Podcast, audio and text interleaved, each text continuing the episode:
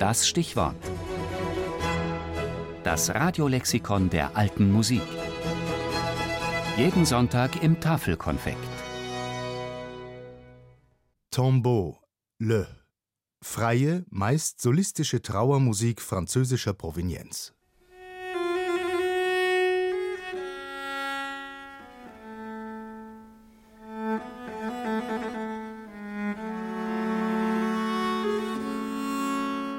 Das französische Wort Tombeau bedeutet Grabstein.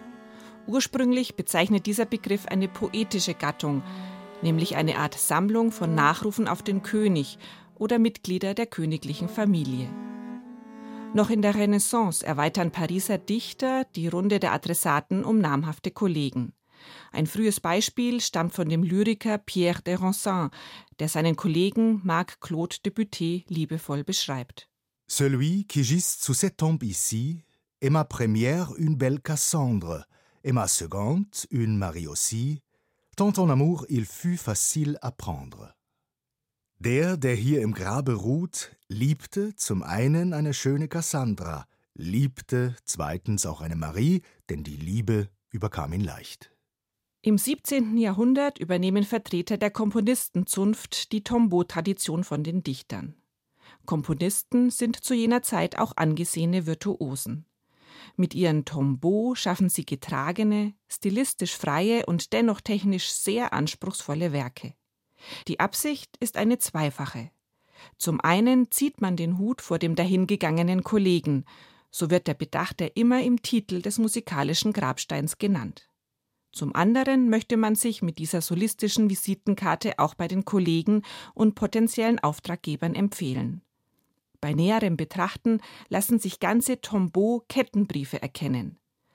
So schreibt der Gampenvirtuose Charles Dolé ein Tombeau de Marin Marais. Marin Marais wiederum errichtet ein Tombeau de Monsieur de Sainte-Colombe. Monsieur de Sainte-Colombe seinerseits bedenkt seinen Vater Monsieur de Sainte-Colombe le Père. Die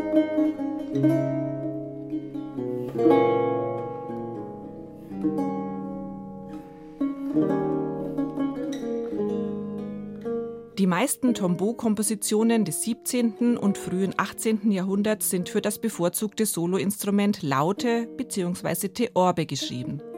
Einige aber auch für Gambe, Barockgitarre oder Clavecin.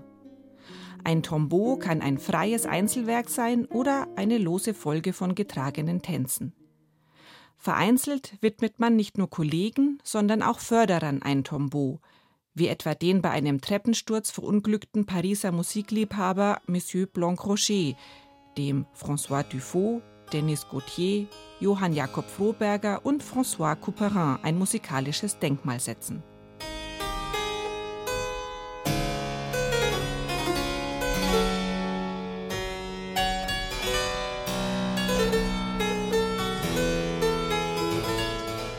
Im Laufe des 18. Jahrhunderts verschwindet die Tradition der Tombeau. Erst im 20. Jahrhundert wird diese Gattung wiederum von französischen Komponisten zu neuem Leben erweckt. Allerdings mit einer etwas anderen Perspektive. So versteht Maurice Ravel sein Tombeau pour Couperin aus dem Jahr 1919 weniger als eine Hommage an Couperin allein, als vielmehr an die gesamte französische Musik des 18. Jahrhunderts.